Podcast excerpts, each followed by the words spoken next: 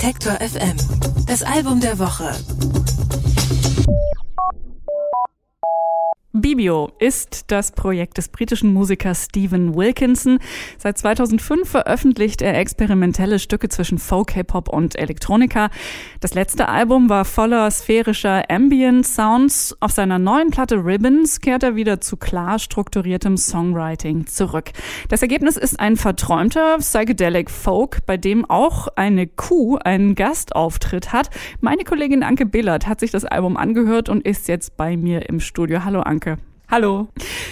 Ich habe ja gerade schon gesagt, das letzte Bibio-Album war ein einziger Ambient-Teppich. Eigentlich auf Ribbons gibt es jetzt wieder richtige Songs. Also äh, äh, Song, ich muss das vorsichtig formulieren, wieder richtige Songs zu hören. Wie, wie kommt das?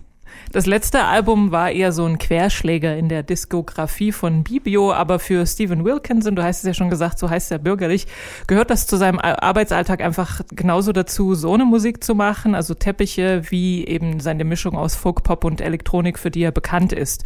Am liebsten macht er das alleine in seinem Studio. So ist auch Ribbons entstanden. Er mag nämlich leider gar nicht, das vor Publikum aufzutreten, deswegen wird es auch keine Tour zu diesem Album geben.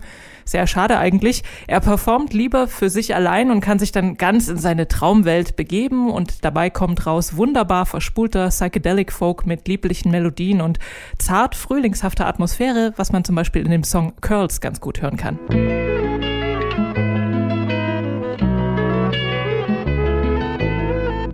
To see within is to feel without a light. Who'd have thought that we break the things we like? Stone just bounce across a pond. It's the perfect maze. There's a clue to where the song. So alleine im Studio arbeiten und keine Konzerte spielen, ähm, bisschen wie Brian Wilson, also ja, das war auch genau mein Gedanke.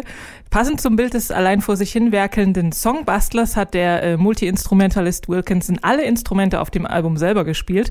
Darunter sind zum Beispiel eine gezupfte Akustikgitarre, Banjo, Harfe, Klarinette, E-Piano und noch wahrscheinlich 35 andere. Ähm, er hat sich auch eigens dafür zum Beispiel Mandoline und Geige beigebracht. Auf dem Album klingen 60s Folk und 70s Soul an und dazu kommen dann noch Field Recordings wie zum Beispiel Wasserrauschen und Vogelzwitschern, so dass man sich beim Hören so in sanfte Hügellandschaften versetzt fühlt und andernorts wähnt man sich dann so zur Open Mic Nacht im Irish Pub. Ich, ich habe ja aufgepasst. Am Anfang äh, äh, habe ich gesagt, dass auch eine Kuh ähm, eine Rolle spielt. Jetzt sind wir schon zumindest bei Field Recordings und Vogelgezwitscher. Wo bleibt die Kuh? Wie passt sie ins Bild oder ins Klangbild? Also in seinen Songs singt Wilkinson von trostlosen Beziehungen zum Beispiel, von Einsamkeit und Isolation, aber es gibt auch humorvolle Momente und hier kommen wir endlich zur Kuh, denn in dem Song The Art of Living zum Beispiel, da singt er von der Weisheit der Kuh, also The Wisdom of a Cow und dann äh, darf natürlich so ein herzhaftes Mu auch nicht fehlen. So consider this for now, the wisdom of the cow.